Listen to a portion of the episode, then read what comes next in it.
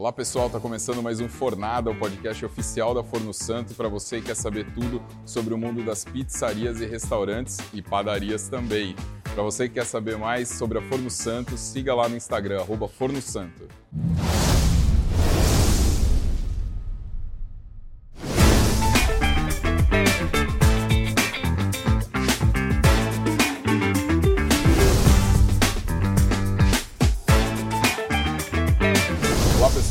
Wagner Milanese, está começando mais um Fornada. Hoje eu desci a serra, vim aqui para Santos, litoral de São Paulo, conversar com meu amigo Vini. Vinícius, Bem, obrigado, cara, nada. obrigado por me receber. Obrigado, Wagner. Obrigado pela oportunidade de estar junto aí. Sei que é corrido, mas vai, vai ser bom, vai ser Não, bom. sempre que...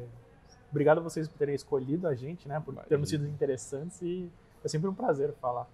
Cara, já era interessante quando eu via pelo Instagram.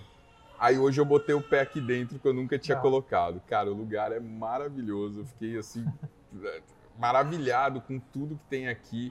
Você passa na porta, não dá para é. ter ideia de tudo que tem aqui dentro. Conta um pouquinho como surgiu esse conceito, como que surgiu a ideia da Revo, uhum. qual que é a história disso tudo? É, a Revo, a história dela é um pouco, é bem complicada, mas a gente chega lá. Sim, porque ela sempre não, é. é. Ela não nasceu assim, né? Não foi, eu não tinha o sonho de abrir um lugar como esse aqui. Muito pelo contrário, eu tinha vontade de empreender. Não sou formado em gastronomia, uh, mas me interessava o assunto. Mas aí eu nunca tinha pensado em empreender em gastronomia. Queria empreender em alguma coisa. Era, eu não me dava muito bem no mercado de trabalho e, enfim, por N motivos eu, eu pensava para mim mesmo, eu tenho que pelo menos tentar para eu não morrer com a com a sensação de que eu nunca nem tentei nunca nem tentei, ter o meu negócio. Aí eu falei, melhor aproveitar agora que eu tô novo, não tenho filho, não tenho nada. Tá, tá mais fácil de errar, né? Isso, na época eu tinha...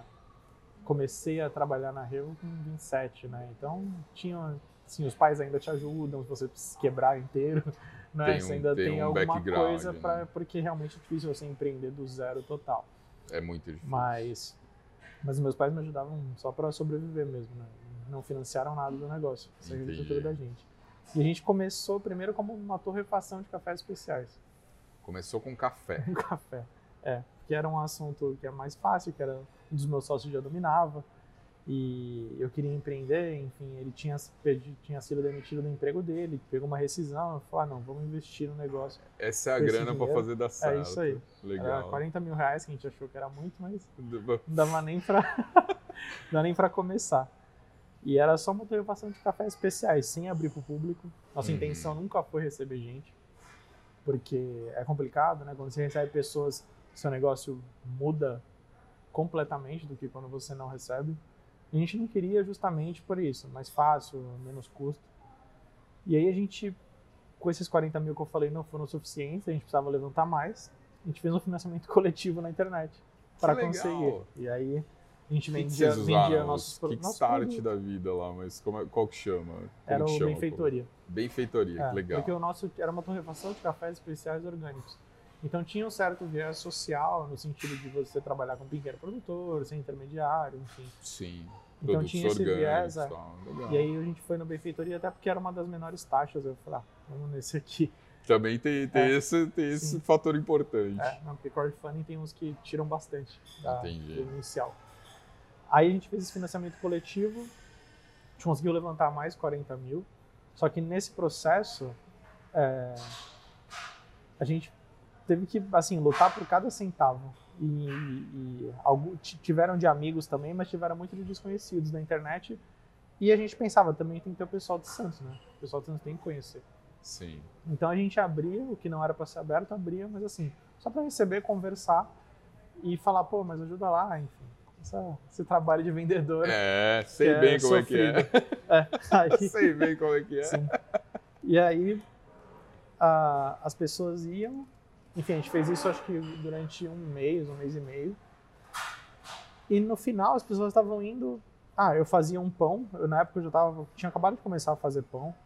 E por hobby mesmo, que eu gostava de comer e depois tinha saído de São Paulo, não tinha mais dinheiro para comprar, falei, ah, vou ter que fazer. Vou ter farinha, que fazer. um quilo de farinha é 4 reais, dá, então não dá, dá para né? fazer, é dá para pagar. O pão não. E aí comecei a fazer pão, meu sócio fazia doce, tudo, e a gente falava, vamos fazer um pão doce para servir junto com o café, porque brasileiro não toma só café. É, Tem que ter sempre algum acompanhamento. É. Eu falei, ah, vamos fazer isso para acompanhar para o pessoal. Ah, não, legal, vamos lá. Tem, além de café, tem umas coisinhas gostosas. No final das contas, as pessoas estavam indo para em busca do pão e do bolo. não mais do café. O café falou, virou mas, acessório. Ah, eu falei, não, mas o pão e o bolo não são produtos. A gente pensou isso, né? Sim. Mas aí quando a gente conseguiu o financiamento coletivo, a gente comprou os cafés, a gente para virar a torrefação, a gente pensou, aí sobrou um dinheiro, a gente pensou, putz, por que a gente não faz uma cafeteria, uma espécie de cafeteria, assim, como a gente está numa edícula de uma casa, a gente abre só de final de semana, porque a gente não vai conseguir ter funcionário, tudo, enfim. É o que dá pra fazer. É o de, de, molecada. Aí, aí compramos umas. Compramos mesa não. A gente. A tia de um dos sócios, ela era, era, trabalhava numa escola e a escola ia jogar fora as carteiras. A gente pegou, aí Tudo, cortou. Todo mundo de material escolar, de cortou, carteira escolar. É, cortou as cadeiras, ficou com a cadeira separada, a gente usou um pouco das mesas. Legal. Mas a maioria a gente só jogou fora mesmo, cortou e jogou fora e usou as cadeiras. E aí falamos, poxa, vamos começar então com essa cafeteria. De final de semana só, só pra gente conseguir levantar mais recursos e se a gente for fazer isso mesmo, pra gente sair logo daqui, porque não era o ideal de trabalho, não eram as melhores condições de trabalho lá. E saiu de uma cafeteria, quer dizer, saiu de uma torrefação É. de café que Uhum. tinha um bolo para acompanhar e virou a Revo. A Revo hoje tem é um prédio, nós estamos num prédio, você tem um Uhum. salão embaixo e você tem mais Dois dois, andares. andares. de produção. Sim. Você tem a padaria, você serve brunch, você serve almoço, serve café da tarde, serve Isso. pizza, jantar, sem ser Ah, pizza, né? É. outro, Ah, outro tipo de jantar, outro tipo Sim. de prato. Mais os cafés, mais a padaria. Cara, saiu de lá e virou É, tudo e isso. aí né? até aí como que chegou nisso, porque tem que dar todo esse background, porque aí a gente começou com café. Aí, ah, mas tem que ter um pão, vamos adicionar o pão. Aí entrou o pão no negócio. Tem que ter doce. Aí entrou o doce e a confeitaria no negócio. E a gente tem uma natureza inquieta de querer sempre evoluir, enfim, e uma das premissas nossas desde o começo era trabalhar com o melhor possível que a gente pudesse oferecer, dentro de umas possibilidades também econômicas aqui da cidade, Claro, né? Claro. não ia trabalhar com caviar, mas por que não trabalhar com botarga, por exemplo? Enfim, mas com produtos ah, factíveis, de qualidade e que fossem interessantes assim. A gente não queria simplesmente servir a mesma coisa que você consegue numa padaria normal, enfim, num restaurante convencional. A gente queria, ah, vamos fazer uma coisa diferente porque a gente era um lugar difícil, né, de ir. Era Já. medícola, era difícil de você achar, era difícil de você entrar, então eu falei, não, tem que se Era valer mais muito a quem pena. conhecia É. realmente, né? Tem que atrair muito. No começo era. E aí, enfim, adicionou o pão, adicionou o doce. E aí a gente foi uma cafeteria mesmo por um tempo. Até que a gente pensou, poxa, se a gente já tem tudo isso, a gente abria meio-dia. Por que a gente não abre nove da manhã com o café da manhã já? Porque é, se a gente já tem tudo, né? Já tem o café, já tem o pão, já tem doce, só falta o ovo. Vocês já estão lá, É. vamos que É, vamos. só falta o ovo. E a gente, minha, minha refeição preferida sempre foi brunch. Eu falo, tem até uma foto no meu Instagram de 2013 que eu coloquei essa legenda. Então, muito antes de eu, Muito antes, criar né? a Revo. A Revo tem quanto tempo? A Revo nasceu, o projeto, em 2016. Então, sete anos, mas de casa aberta tem seis e aqui no prédio três. E. Onde eu tava mesmo? Da, Estava contando do brunch. do brunch. Aí, aí a gente falou, poxa, não, brunch, a gente gosta, tudo. Vamos fazer, ver o que dá, né? Acho que não tem brunch em Santos. Praticamente não tinha brunch no Brasil, pra falar a verdade. Depois Ah. que começou muita moda de brunch, até hoje é difícil, né? Porque tem gente que chama café da manhã de brunch, mas brunch, Sim. brunch mesmo tem poucos. Mas a gente queria um, não, vamos nos moldes que o pessoal faz na Inglaterra, nos Estados Unidos, que é onde popularizou. Vamos fazer no moldes dele, que é pratos calóricos, densos, enfim, é, com álcool também, pra, porque tem que ter bebida alcoólica no brunch, essas coisas. Então, realmente um evento. A gente fez.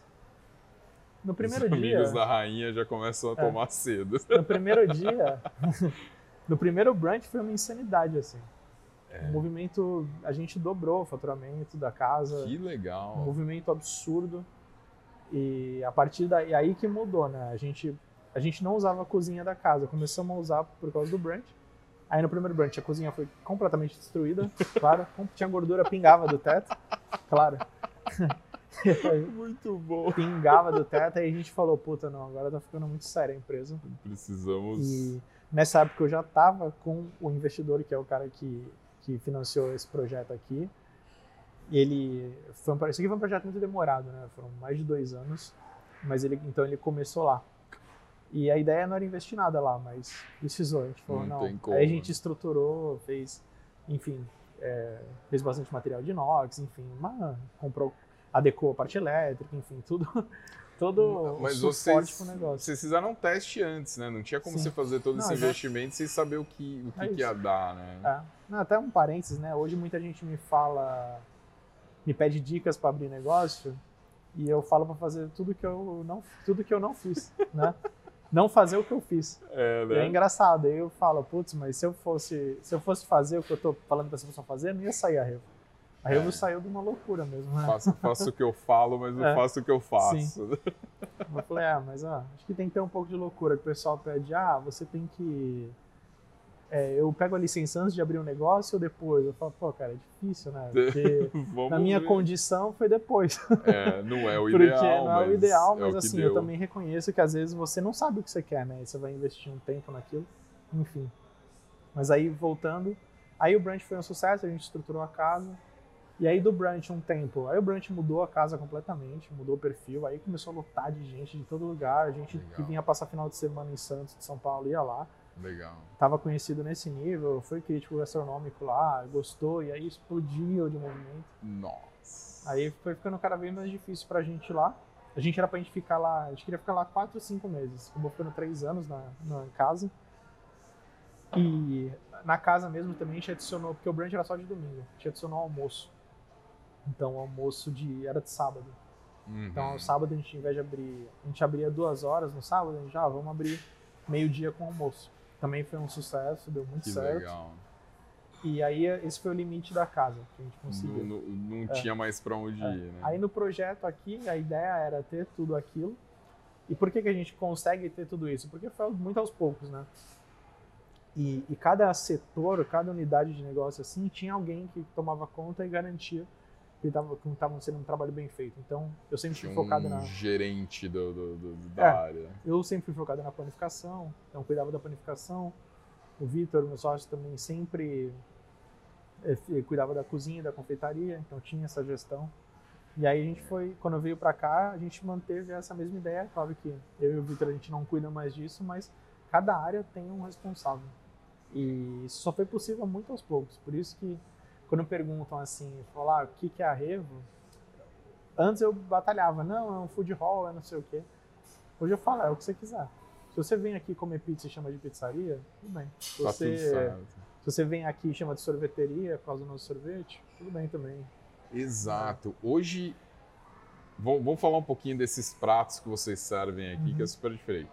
Vamos falar, vamos começar pela pizza, que é o que a gente mais fala aqui, depois a gente vai para o restante. Uhum. Uh, como é que é a pizza daqui? Massa, é longa fermentação, não. é mais puxa para um lado mais napolitano ou não? Sim. Como que vocês fazem isso? A pizza é uma história legal também, porque a gente decidiu fazer pizza ainda no, na garagem. Não dava para fazer lá, mas já tinha decidido que ia ter pizza aqui. Tá. E aí falou, ah, Vini, você que vai ser o responsável. Eu falei, pô, mas eu nunca tinha feito nada. Assim. É. É, aí eu falei, pô, sei que eu faço. Aí eu fiz um curso de uma, de uma escola em São Paulo, foi bom, me, me mudou completamente minha cabeça. Eu comecei a entender pizza, mas eu ainda assim tinha uma dúvida. Eu falei, não sei que estilo fazer, porque tem um monte. Eu não conheço, de... tem um monte, eu não sei, enfim. Aí, aí a gente, eu paguei uma viagem para mim para Itália para comer pizza só. Fui para Nápoles, Roma, comi e falei, ah não, a que eu mais gostei de fato foi a napolitana. Legal. Porque eu, a gente, eu gosto muito disso na Revo, é de ter referência. Você vai fazer um negócio, vou fazer pão, a minha referência são os melhores pães do mundo. Claro que eu não chego no pé deles, aos pés deles, mas, mas é bom que você tenha essa, tem, exato, esse destino. Se, você não tiver o norte, é não, não, tem pra onde ir, né? Isso. Se o seu norte for ruim, você só vai Exatamente, exatamente. Aí eu falei, ah não, quero ter referência de onde tem a melhor pizza do mundo. É lá, então vamos lá. Aí eu comi a napolitana, achei fantástico. Falei, não, é isso que eu quero fazer. E aí vim para cá com a ideia de fazer napolitana, mas ainda assim, com um pouco que eu aprendi no curso, um pouco de livro que eu comprei lá mesmo na Itália, enfim. E fui fazendo pizza napolitana, mas tinha muitas dificuldades. Até que eu peguei uma consultoria de um rapaz de São Paulo, que faz pizza napolitana muito bem. E isso já tem um ano mais ou menos. Aí ele me ensinou realmente a fazer pizza. Aí eu Legal. falei, putz, não, agora eu entendi. E eu Agora sempre quis tá- a napolitana clássica, o que foi muito difícil aqui em Santos, porque eu fui um dos primeiros, então o pessoal tá acostumado mais com a pizza americana, oito pedaços, chapado Sim. de queijo. É, E- não, e às vezes é uma, É. uma torta, Sim, não é uma pizza. é isso. né? É uma torta, é isso mesmo. Tanto que o americano chama de pie, né? É, Então, a é- gente teve em Las Vegas há pouco tempo, que Uhum. teve a maior feira de pizza, acontece Aham, lá, né? A gente legal. foi numa galera, pessoal do Com Pizza e tal. E a gente tinha algumas visitas em algumas pizzarias lá tradicionais. E a gente foi no Pizza Rock. Pizza Uhum. Rock tem seis tipos de pizza na mesma Aham. pizzaria. E aí é isso, é, Chicago Style, é, é Grandma Style da vovó, também Aham, na, na assadeira, Sim, né? Já é isso vem aí. Alta, pesada. alta. Tem a napolitana, Tem. tem, tem, tem, a romana e tal. Sim. Mas tem umas É. que a gente fala, a gente até brincava, falou assim, isso daqui é a lasanha, É. né? Porque é Sim. recheio, massa, recheio, cobertura, né? E essas acabam sendo as que mais vendem, né? Também. Aí, É. fica, aí você fica meio que brigando contra a maré, mas tudo bem. tem que fazer o que você gosta. Exato. E aí eu comecei a fazer a napolitana aqui. E Hoje aí eu faço bem napoli- classicona, método direto, com fermento, enfim, Aham, a gente faz um no- de manhã. A gente faz bem pouco também. A gente faz de manhã a massa e à noite ela já tá vê no ponto. noite. Legal.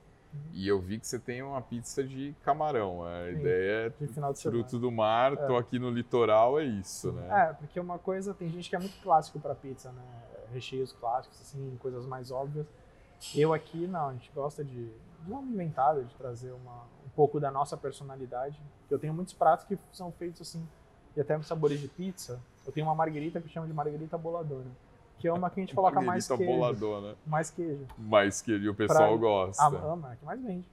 É a que mais vende. Aí eu falo, eu, aí eu já, mas no começo eu sofria com isso. Porque não é a minha pizza preferida, mas eu entendo que eu preciso ter essa, esse alicerce para poder fazer uma pizza de camarão, fazer uma Exato. pizza de língua que eu já tive, pizza de pato. Enfim, essas Caraca. coisas mais assim, ousadas, precisam de um alicerce, de uma, uma Você base. precisa entender para conseguir dominar o assunto para conseguir Exatamente. brincar, né? É, Você precisa ter também um produto que seja muito bom, que as pessoas, assim, não sei, eu pedir, peço, peço isso e, e tem que ser muito bom. Tem que E ter eu essa vi que base. para acompanhar você tem uma carta de vinhos e drinks e grande, Tem o- considerável, né? carta de vinho. Quando a gente veio pra cá, a gente acabou. A gente tentou ter vinho, coquetel e cerveja. Não necessariamente nessa ordem, mas o vinho. A gente tentou colocar o vinho na frente. A cerveja e o coquetel ficavam meio lado a lado. Só que aí a gente acabou desistindo um pouco da cerveja. Porque a gente não trabalha com marcas comuns, né? Com, trabalha com Ambev e tudo. Então Uhum. Ficavam cervejas caras, né? E a pessoa não quer pagar 30 reais uma lata de cerveja. É, da- pro pessoal que tá buscando É. a quantidade, Sim, eles têm que sim. abrir mão da qualidade, muitas É, acabava- vezes. aí né? a gente falou, não, melhor a gente não ter. Tanto que hoje a gente só tem chopp, um chopp artesanal do pessoal daqui de Santos, que é muito bom, mas é só o chopp. Tem o chopp Pilsen IPA, tem. E aí a gente conseguiu focar em vinho e coquetel. Por acaso o coquetel, a gente também trabalhava aqui, com a gente já trabalhou a Michelle Ross, que é bartender do Arcos, enfim. E ela fez a carta daqui, já trabalhou aqui de gerente da casa. Legal. Então, por causa dela, a gente conseguiu ter uma, um crescimento forte assim de coquetel. A gente entendeu a cultura de coquetel, enfim, e entendeu como treinar o garçom para isso e entendeu como vender também. Então, hoje a maior receita de bebida é coquetel assim disparado, disparado. Então, que legal. E o vinho acompanha também, não tanto quanto a gente queria. A gente gostaria de ter mais vinho, ter mais, mas está difícil. É, a é gente gostaria de ter complicado. uma adega recheada, enfim, e que o vinho fosse pau a pau com o drink. Mas- É, mas vamos lá. É. Então nós falamos de pizza, nós falamos de drink, falamos de vinhos, cerveja, chopp. E essa história de sorvete? sorvete, a gente sempre foi um sonho do Vitor, sorvete, porque é um produto assim que muda uma sobremesa, né? Você fala, você tem uma fatia de bolo, é uma coisa, um bolo com Você sorvete é outra. sorvete- É. É, é simples assim, você muda assim, você dobra. Você o- percebeu, você que tá assistindo, quando ele falou bolo com sorvete, você salivou? É isso. isso. É isso. Mas, é, não, você muda assim. Eu você, salivei. você dobra o valor da, que você pode vender aqui. É, a pessoa é. quer pagar 15 reais num bolo, mas ela paga 35 num bolo com sorvete. Exato. Então a gente precisava. E o sorvete é mais barato de fazer, apesar de ser difícil, então Ele é trabalhoso, Trabalhoso. né? Mas Isso. em questão de custo, ele é bem mais baixo. ele demanda mais mão de obra, É né? isso, exatamente. É, O custo dele é mais de tempo e de intelecto do que necessariamente de produto.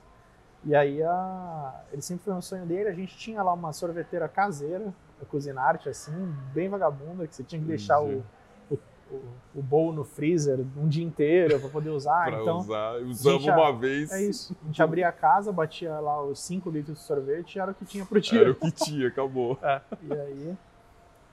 Aí eu, no meio desse processo, lembra quando eu falei pro que o investidor colocou uma grana na casa mesmo? A gente Uhum. acabou comprando uma máquina de sorvete pra lá. Uma mais Aí legal. ficou legal. Aí fazia 10 litros a, toda hora, enfim, por, a cada 15 minutos. Aí a gente conseguiu ter um volume de sorvete e vimos que, putz, não, sorvete. E a gente vendia os, A gente sempre tinha sobremesa com sorvete. Depois o pessoal falou, não, eu quero só o sorvete. Aí o, a gente veio pra cá, a gente ia ter o sorvete aqui. Só que a gente não sabia como. E cara, assim, dois meses antes de abrir, que a gente falou, não, a gente tem que ter o soft serve. Que é aquele sorvete do McDonald's, mais Sim, molinho sim, e tal. a massinha, Falou, né? não, a gente tá viajando, tem que ter isso. Aí corremos atrás, dois meses antes de abrir. É, isso que eu falo, as coisas aqui muitas vezes são assim, de um Mas punch, é, né? o que dá certo, é. É. o que dá certo. É. Além de sorvete, a gente tem confeitaria. confeitaria. O que, que a gente tem de confeitaria aqui? Conta Tem um a pouquinho. parte de confeitaria, que é voltar pra padaria, que aí eu usei quindim, bomba, pastel de nata que eu faço também, é, bolo de banana, bolo de cenoura, essas coisas mais de padaria mesmo, mais fáceis e visuais. A gente também tem sobremesas empratadas, profiteroles, mil folhas, tem uma French Toast de panetone que é muito boa. Legal. A gente tem algumas sobremesas empratadas Panetone que... produção própria sim, também. sim. Aqui a gente faz praticamente tudo. É, era esse ponto que eu ia chegar. Vocês são Revo, Revo Manufacturing. É, manufatura mesmo. Manufatura. Eu tava lendo no site de vocês, tem toda uma história legal. Conta um pouquinho disso, que eu acho que é muito bacana. Da manufatura. Da manufatura. O- Não, é, basicamente começou porque a gente, como eu falei, a gente abriu com pouco dinheiro, a gente abria a casa, não tinha muito dinheiro para comprar os ingredientes que a gente queria. A gente falou, ah não, a gente não pode comprar isso, mas talvez fazer a gente consegue. A gente não pode comprar tanto iogurte, mas fazer iogurte a gente consegue. Cream cheese é a mesma coisa. Ah, Nutella, por exemplo, era cara, vamos fazer a nossa, eu comprava viola de chocolate e fazer. É a. Eu já como é que é? Revotella. Revotella. É. Sensacional. A gente, às vezes a gente faz uma Coca-Cola que chama de Revocola. Revocó. A gente uma vez fez um trabalho de marca e descobriu que a gente é uma marca bandida. A gente não cria nada, só se apropria. Sai. Aí eu falei, ah, tá bom, é isso mesmo. Tá bom, os- boladão É bandidão, isso, vamos é pra isso. cima. Aí é legal, legal. Mas E aí, vocês a- têm toda a parte de produção. Acho que grande parte do que vocês vendem aqui, vocês produzem aqui. Isso. né? E aí a- essa ideia se manteve até hoje.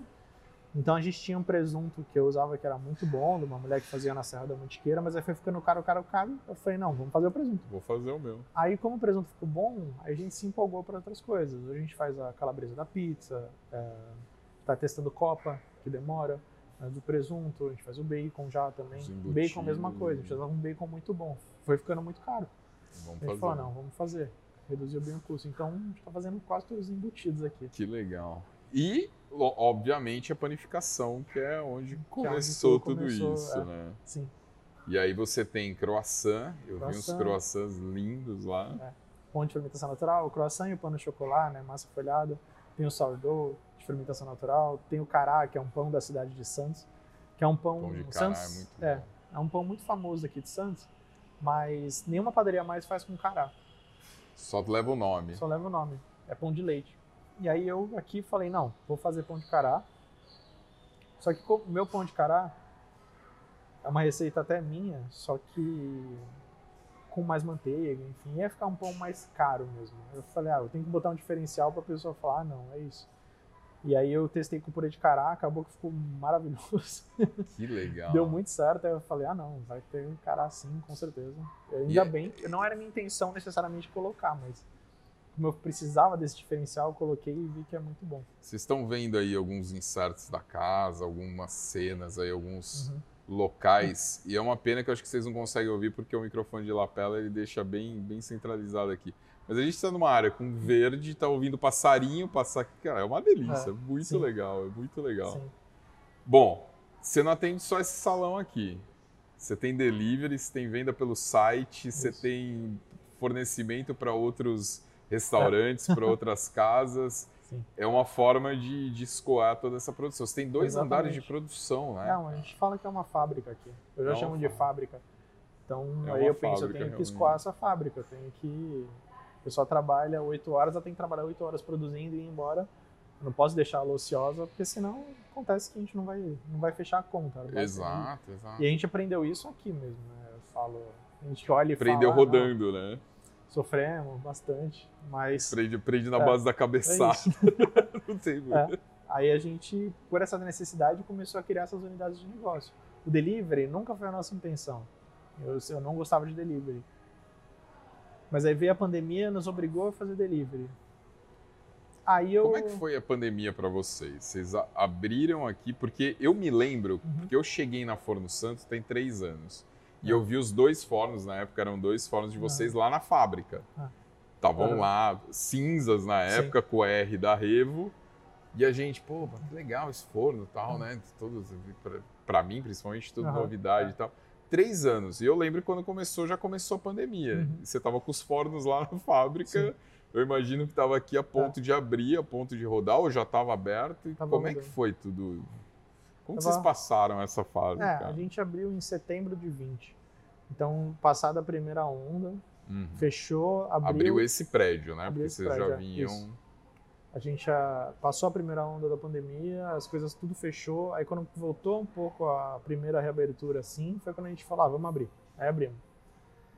E foi Já não até, aguentava mais, que quero abrir, quero abrir, é. que era a primeira brecha. Difícil. Não, era um dilema muito grande, que você fala, ah, não, tem que se isolar, mas tem que trabalhar, enfim, tem aquela é. discussão é. que ficou é. por anos no Brasil, né? Sim, até hoje e ainda até hoje. tem alguma coisa. E, aí, mas a gente queria trabalhar, lógico, queria abrir. É, aí a gente abria, enfim, foi difícil, porque tinha muito protocolo de segurança para seguir, uh, distanciamento de mesa, e as pessoas também estavam um pouco mais agressivas, mais difícil, então às vezes a pessoa tinha, queria muito sair, mas tinha medo também da doença. Saía para um lugar, tinha uma pessoa a dois metros dela, já era desesperador. Já. A gente tinha que lidar com isso, era muito difícil. Mas até tudo bem. Mas infelizmente chegou março de 21, fechou tudo. De e novo. aí que a gente se ferrou bastante. Foi é, o pior momento. E aí você já abriu, você já estava é. com funcionário, você já estava com estoque, uhum, você já estava com um monte de coisa rodando. E eu não tinha um delivery consolidado. Tinha um delivery muito, muito amador. Aí, e mesmo assim não foi, a gente foi indo como dava com o delivery. Só depois que eu tive a maturidade que eu falei do tipo de entender que eu tenho que escoar minha produção para todos os canais possíveis, Exato. que eu falei, não, agora eu vou investir no delivery. Hoje eu tenho um delivery bom, com embalagem bonita, legal, uma logística melhor, enfim. E aí daí para o site, para você vender coisa e para você também fornecer para outros lugares, foi foi um passo que começou com o delivery, entendendo a importância disso. Legal. Você falou, a gente só dando um passinho para trás, você falou que vocês começaram com a torrefação de café uhum. e eu, a hora que eu cheguei, tomei um café maravilhoso uhum. aí. Vocês ainda têm essa parte de, de, torrefação? É. É... A gente ainda compra o café na fazenda. Claro que hoje a gente tem pessoas que, que e assim, que fazem uma seleção e mandam para a gente, de café verde, direto do produtor a gente prova, a gente tem um torrador aqui de amostra, a gente consegue torrar, provar, e aí as torras grandes a gente consegue direcionar para um pessoal em São Paulo que torra para a gente, mas conforme a nossa, o nosso desejo. Seguindo a sua, é. a sua receita. Sim, né? é. Mas isso é uma coisa que está agora porque a gente acabou, tinha uma, uma, uma pessoa que torrava aqui, ela saiu. Aí para substituir foi muito difícil, e a gente falou, ah, vamos abrir mão disso por enquanto, mas depois vai voltar com certeza tem que voltar, é. né? não, não, tem jeito. Sim. Começou por aí, é. né? É. E, e, a gente fala, poxa, eu vou lá, vou, vou por causa do croissant, vou por causa do bolo, vou por causa da sobremesa, por causa. Mas o cafezinho não, é, cai muito bem, né? Sim, sim. É fundamental, não tem jeito. É. Santos, uhum. você é daqui. Sou daqui. Mas eu ouvi dizer que você é cidadão do mundo, né? É. Que, que, como, conta um pouquinho da sua história até você chegar na Rio, que é ah, muito legal. eu Primeiro, vai começar direto da. Me formei em engenharia elétrica, na verdade. Cansou e... de tomar choque, falou. Não, é, eu tentei trabalhar no mercado de, de engenharia mesmo. Até trabalhei numa fábrica de uma fábrica de relé e tal. Eu gostava, mas era muito isolado, né? Eu na época eu estava morando em São Bernardo para fazer faculdade e trabalhava em Guarulhos. Aí nesse trajeto um era passeiozinho, ah, né? é. E aí eu sofri, enfim, tive um burnoutzinho e aí Nesse meio tempo, quando eu estava enlouquecendo de vez, eu tinha prestado uma bolsa para estudar engenharia também fora do país, aí consegui essa bolsa. Pô, legal. Aí foi um alívio, porque eu saí do trabalho, putz, e a bolsa te sustenta de certa forma, né? Sim, te ajuda então, muito. eu consegui. Né? Você foi para que lugar do mundo? Para Los Angeles. Los Angeles. Lugarzinho mais ou menos. Mais ou menos, né? Dei muita sorte. E aí eu fiquei lá, enfim, uh, me perdi já. Você ganhou a bolsa, a bolsa foi para lá para estudar é. engenharia ah, também. Aí lá eu consegui, é, estudar engenharia, eu consegui também ficar com a cabeça mais tranquila para entender o que eu queria. E foi aí que começou também a borbulhar o desejo de empreender, né? De empreender. Porque lá é um país que meio que todo mundo faz alguma coisa, né? Então, é, você, você é, e é muito fácil, né? Vontade, é. Muito fácil. É bem mais fácil. É, é mais fácil. Ah, é muito fácil. Ah, você sacanagem, vai, abre, porque empreender nunca é fácil. Sim. Mas é mais fácil do que aqui, é. né? Ah, não tem tanta dificuldade quanto aqui. Uhum. É mais direto ao ponto. Faz isso, faz isso, acabou. E aí voltei para cá. Não queria mais trabalhar na fábrica, mas ah, pra, vou ter que trabalhar, fui trabalhar em banco. Banco? É trabalhava em banco. Aí fiquei... Você teve um burnout numa fábrica uhum. e foi para um banco. Um ambiente é tranquilo. que ótima né? escolha, viu? Uhum. Mas era na central, né? Era na ah, parte de risco de crédito, mal. não era lidando com. Não Lidava era gerente com, de cliente. com o computador. É. E aí, aí lá eu trabalhava nas áreas vagas, pesquisava o que eu ia fazer da vida de, de empreender. Que ali eu falei, não, eu, ali que eu fiquei de saco cheio da vida, falei, não dá, não é para mim. eu não vou render aqui, não vou prosperar. Não vou. Enfim, então eu tenho que fazer alguma coisa. E aí eu começava. Pensei até em vender gravata, sei lá. Você queria porque... empreender queria você tava com ver. o bichinho do empreendedorismo. É. Que legal. E aí eu, aconteceu a oportunidade, no meio desse meio tempo, o vidro foi demitido e falou: ah, vamos fazer alguma coisa? Foi embora. Eu já vamos pra me cima, demiti né? e falei, vamos. Uma insanidade, assim, uma coisa que eu não aconselharia ninguém a fazer, né? Mas, cara, não Mas... é. Eu muita gente entra em contato com a gente, que aquela, né, todo mundo liga pra gente, a primeira pergunta é, quanto custa o forno? Aí você começa a entender e conversar e fatal. Sempre, pelo menos uma vez por dia, não, porque eu comecei a fazer uma pizza e eu não aguento mais o meu trabalho, eu quero sair, eu quero viver, eu quero fazer as coisas para mim. É. E, mas às vezes dá uma falsa impressão, né? Porque você troca um chefe por um monte, cada um numa cadeirinha, cada um Sim, querendo é uma coisa, né? Sim. Mas é diferente, né? A É. mo- Eu acho que a motivação é diferente, na verdade, né? É o Aquela- poder que você tem nas mãos. Basicamente, você fala assim: os clientes podem ser os mais chatos e exigentes do mundo, mas ainda assim eles vão comer o que eu Não, quiser para eles comerem. É, e você Então- tem o poder ali, como você disse, muito bem colocou, você tem o poder não, de resolver qualquer problema. Isso. Qualquer coisa que está acontecendo, você tem autonomia para aquilo. É Às vezes você está no lugar, ah, entendi, desculpa, peraí que eu vou falar com o meu superior e Aham. você só fica de para-choque é. ali levando a, levando a porrada, É. né? Ah, e o que me fez a gota d'água para mim foi uma, um trabalho que eu fiz no banco que aí eu fui transmitir para outra área, eles acharam que eu tava falando que eles trabalhavam mal, enfim, porque o gráfico, o trabalho mostrava que tinha alguns erros que tinham que ser arrumados. O pessoal Ah, interpretou cara. isso pro lado errado, aí eu falei, ah, cara, não dá, esse joguinho dá. de ego, eu quero Um jogo de ego, É. um querendo passar o tapete, Sim. puxar o tapete do É. outro, é, é Aí eu complicado. falei, ah, não, vou. Foi aí que foi a gota d'água. É, porque aqui quando você é dono, você consegue focar no seu negócio. Isso. Né? Talvez o concorrente vai querer te puxar o tapete, mas é Ah, mas é previsto e esperado também, tá tudo certo. Não, e é né? muito difícil. Né? É. É- você quebrar um outro lugar é muito difícil. É até muita pretensão, acho. Né? Eu Você- acho, eu acho. é, Mas o pessoal mais- fica de olho, né? fica, tá sempre fica, não, vendo. eu acho ótimo. Tem um monte de coisa que eu faço aqui que eu vejo copiada, eu falo, não, que bom. É, O pessoal só copia o que é bom. Exato, a gente Não me segue. incomoda nada. A gente segue essa mesma premissa lá. A É. gente vê é, o pessoal copiando empresas com muito mais tempo de mercado. Você fala, pô, não podia ter melhor troféu do que É esse, né? É O cara mudando toda a linha de produção Por dele para fazer igual o seu. Você fala, É pô, cheguei agora, que É. legal, né? Sim, sim. É muito bom. É isso. Hoje você tem um fornão a lenha aí, Aham. ah, que não faz só pizza. Aqui, né, só passinho para trás para a gente entrar no assunto do forno. Você abre meio-dia e vai até às 8, Onze. 9, 11, No 11. final de semana abre às 10 da manhã. Das 10 da manhã às 11 da noite. Tá. Então você pega esse almoço, brunch e- Uhum. e vai indo, É. né? E eu tava conversando com, com o pessoal que Uhum. trabalha ali no forno e eles falaram, não, a gente chega uma hora antes e já acende o forno. É. Tá, mas você tá abrindo meio-dia, você acendeu o forno 11 horas, você vai fazer pizza à noite. O que, que você faz nesse Isso. forno aí? Então, é, a gente fala aqui que o nosso forno nunca paga, né? Nunca.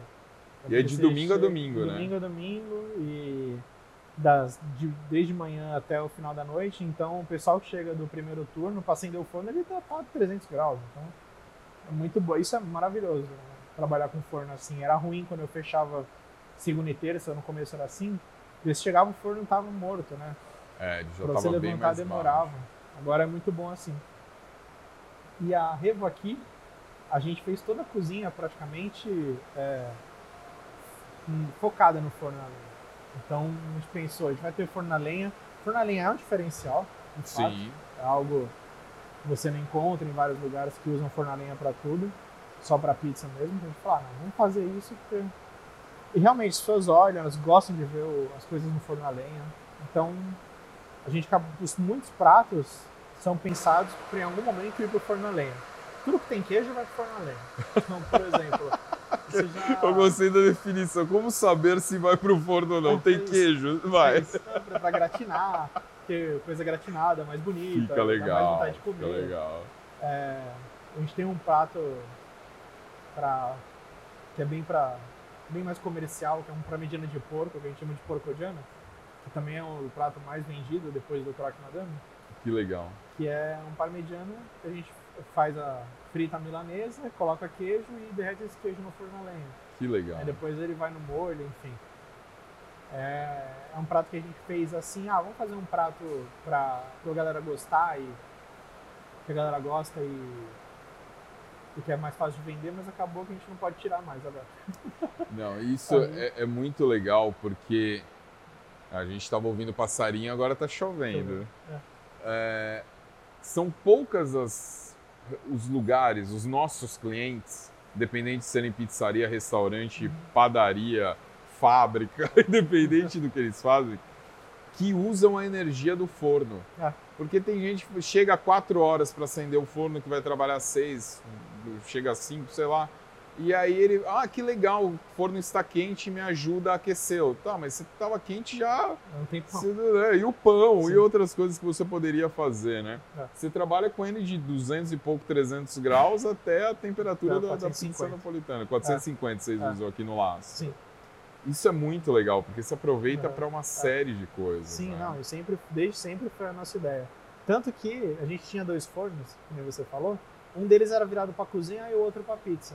Ficava um para É, cada lado. porque, como eu falei, eu abri aqui e não sabia de nada, então eu acabei fazendo uma estação de trabalho que era horrível, né? Eu, tirei um forno justamente para ter mais espaço. Hoje está muito legal de trabalhar. Aham, Antes era muito apertado. Ficava com calor nas costas, sabe? Eu aham. falei, ah, não, isso não ia dar. Aí eu tirei o forno para ajustar.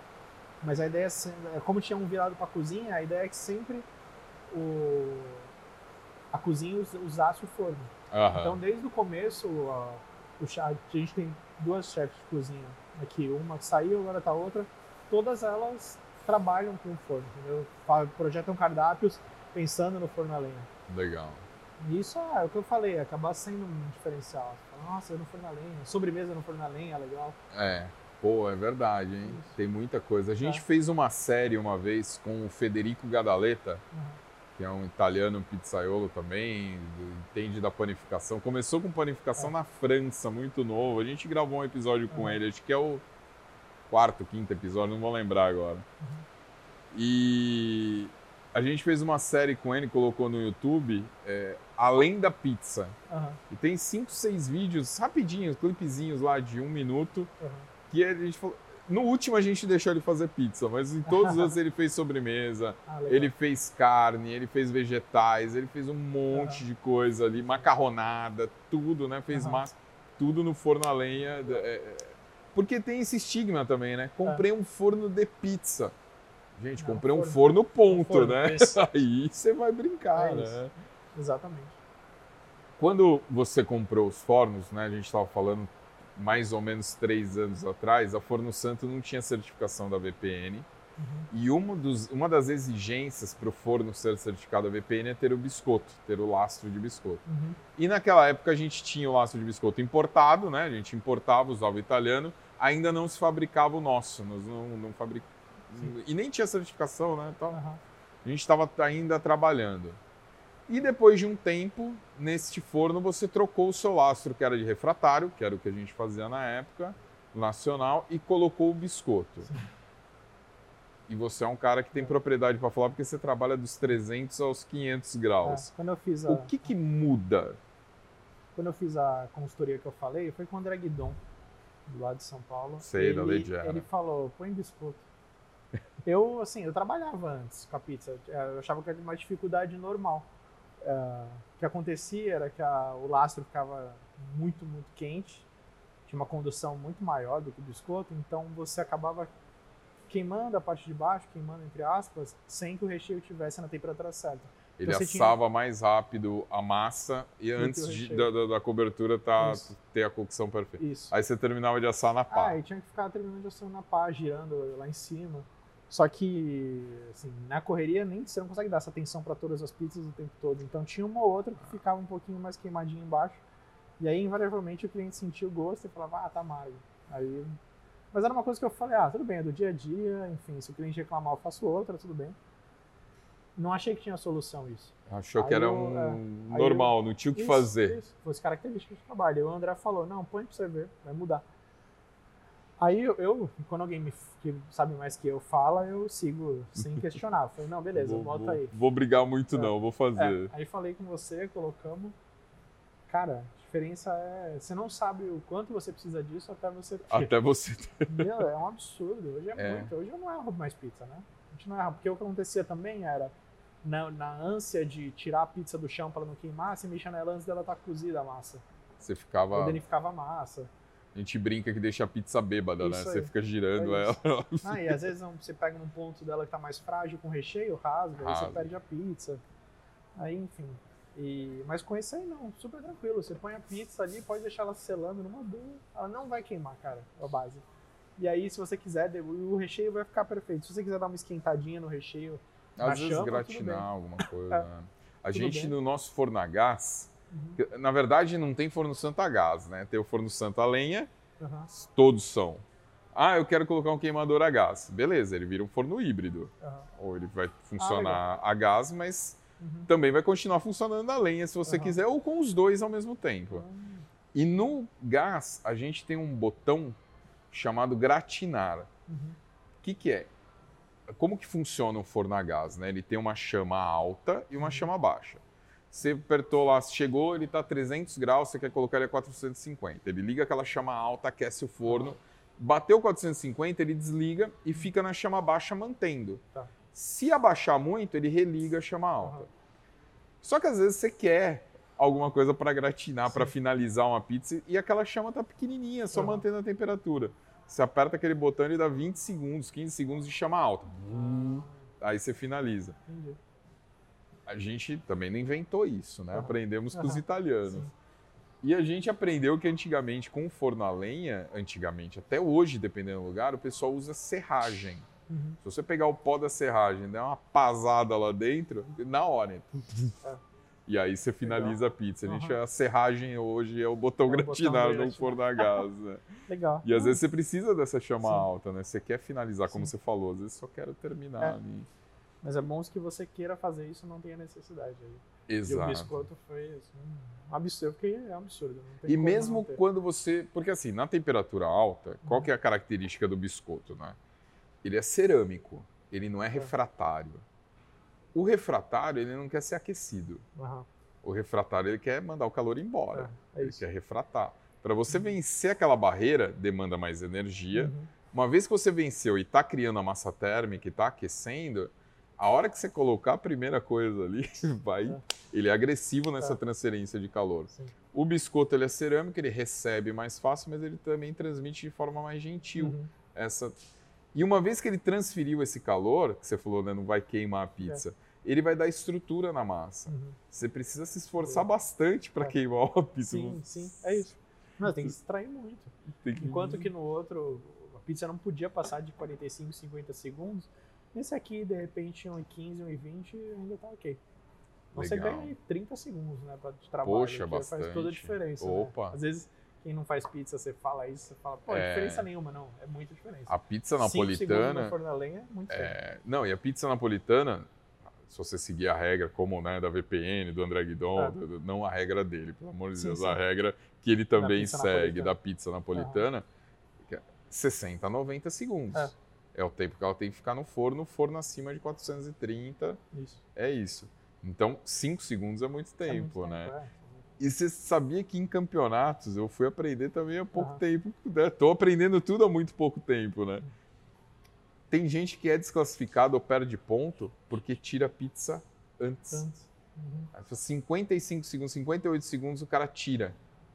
E tem um tempo também para você mexer na pizza. Eu não vou lembrar agora, não quero falar para não falar besteira, mas você não pode mexer na pizza antes de certo tempo. Legal. E o cara mexe, porque o forno está muito agressivo. Uhum. Então, tirar antes também, ah, mas é a produtividade. Não, não, não, deu tempo de fazer a cocção de alguma coisa Exatamente. se você tirou antes, né? Não, não, não tá perfeito, não, né? é, pior que você não, não deixar o ingrediente na temperatura certa é desastre, né? É desastre. Não derreter o queijo direito, enfim, não aquecer direito uma, um vegetal, alguma coisa, um legume. Dá um problema. É.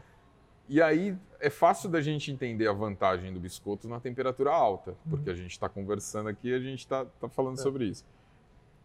Mas na temperatura baixa, para você fazer outras coisas, também melhorou seu forno? Também é, é, positivo? Também tinha muita, tinha muita situação que a gente faz o croque madame no forno a lenha, que ele queimava também. No forno a lenha. Que ele queimava também. Agora nunca mais. É. Nunca mais vi reclamação disso. Nunca que legal, cara. É, é importante para é. gente esse tipo de feedback para entender, uhum. porque de algum tempo para cá a gente que fabrica os nossos biscoitos. Uhum. Né, aprovado para ser utilizado no forno VPN uhum. e tal. Deu um trabalhão aí, mas o Márcio lá quebrou a cabeça, mérito do Márcio, conseguir tudo isso. E hoje a gente dominou tanto essa produção que os novos fornos, eles vêm com a cúpula de biscoito também. Hum. Não é só o lastro, a construção. Do, o, o que vê de tijolo lá dentro uhum. é biscoito. É, biscoito. é uma densidade diferente, é um material Sim. diferente, mas ainda é o biscoito tem as mesmas propriedades. E muda a onda de calor, uhum. muda o tipo de calor. Complicado falar tipo Sim. de calor, porque às vezes o cara fala, pô, mas, é, mas não, é, é a gente fala da diferença do calor úmido e seco, né? Do Sim. calor a gás, o calor elétrico, o ah. calor a lenha. Ah. Mas calor úmido, forno a 400 graus, o que, tem de úmido lá? Não, Mas é, é, é diferente, né? Uhum. Sim. É, é, e hoje, com essa cúpula de biscoito, você vê a diferença também na, na produção e no, no, no, no, dia a dia, né? Porque você tem não é só por baixo, a pizza ela é assada de baixo uhum. para cima, mas você tem a cocção de alguns, alguns ingredientes em cima que precisa. até saber. É, não, já vem há algum tempo rodando aí. De fato, não, o biscoito mudou completamente a vida aqui. Eu já até fica mais, antes eu tinha muita dificuldade até de treinar alguém no forno a lenha. Porque era difícil pra caramba, né? Mão de obra é sempre um problema, ah, né? de todo mundo. E o pessoal tinha medo do forno a lenha. Eu vi o que acontecia. Hoje em dia não, hoje em dia é tranquilo. Um monte de gente já sabe fornear pizza aí. E é. já tá muito mais fácil agora. E eu vou te fazer uma pergunta que a gente tem uhum. feito para todo mundo. Eu não sei aqui como que é, não, não, não, não te perguntei antes, normalmente a gente bate um papo antes e não, não falei nada. Como que você vê a presença das mulheres nesse mundo da pizza, seja na frente do forno, seja trabalhando nessa área? Aqui a sua equipe que mexe com pizza são só homens ou tem alguma mulher junto? Não, tem, é, Ou é mais mulher do que um... é um homem e uma mulher, mas tem dias que fica quando um deles não tá, vem uma mulher substituir. Então tem dias que só tem mulher na pizza. Que legal. Então, Aí, tá é... vendo como dá? Tá vendo? Machista. Então, é, pô, porque esse é. mundo é muito machista. Muito, a gente muito. A gente vê nos campeonatos, e, e o Carlos do Compizza, é, o Léo, o Adilson, o pessoal lá fala muito isso, por mais mulheres no mundo é. da pizza, né? Sim. Não, não, não tem porquê. A gastronomia já a gastronomia tem várias chefes. Todo, é, né? Mas ainda assim, é muito mais destaque para os homens. Mas Sim. a pizza, então. A pizza, pizza é muito. Eu nunca vi no YouTube uma mulher pizzaiola. Então, aí, ó, o nicho. Um ó o nicho aí, ó o nicho, você e... que tá vendo aí para é. entrar. Ah, aqui aconteceu da gente, naturalmente, a gente acabou tendo mulheres na liderança, como eu falei, a Michelle era uma, e era uma mulher que se preocupa muito com essas questões de representatividade, então ela acabava trazendo mulheres para lideranças também. Que legal. Tinha uma chefe de cozinha que era mulher, a chefe de bar era uma mulher, enfim, no RH tem mulher, no financeiro, no compras tem uma mulher. Então a gente acabou acostumando com essa diversidade e acabou vendo isso. O que antes foi meio sem querer, hoje em dia se tornou, ah, não, tem que ter esse, esse mix, com certeza. Porque se você tem só homem, você tem uma, uma certa limitação de fato. a mulher tem características e habilidades tipo, completamente diferentes, até eu digo de organizacionais, enfim, de uh, gestão de negócios, enfim. E são complementares, né, cara? Você tendo as características diferentes, né? Pessoas com características diferentes. A gente já falou isso em um monte de episódios, isso serve para a sociedade quando a gente falou, mas dentro da equipe, você tendo pessoas com o mesmo valor, com, com os mesmos propósitos, mas com características diferentes, uhum. não tem como, não. como andar para trás. Sim, não tem é. como, a coisa vai adiante, né? Que legal, muito bom. É. Vini, Obrigado, obrigado, obrigado, pelo, pelo papo, cara. Foi muito legal. A gente legal. poderia ficar aqui mais um tempão Sim. batendo papo. Eu, sei um monte, que você... um monte de assunto ainda. Ah, e tem um monte de assunto. Eu sei que você tem uhum. um, um, tempo um pouco escasso aí também. Mas nós não vamos embora sem comer nada, claro. né? Sim. O que, que você vai providenciar então, aí pra então, gente? Agora pedi um croque madame que eu falei. No é um forno a lenha. Que a gente tá fazendo agora no forno a lenha, claro. Aí, aí, aí. Então, daqui a pouquinho a gente volta aqui para mostrar para vocês. Valeu. Valeu. Valeu. Obrigado. Obrigado.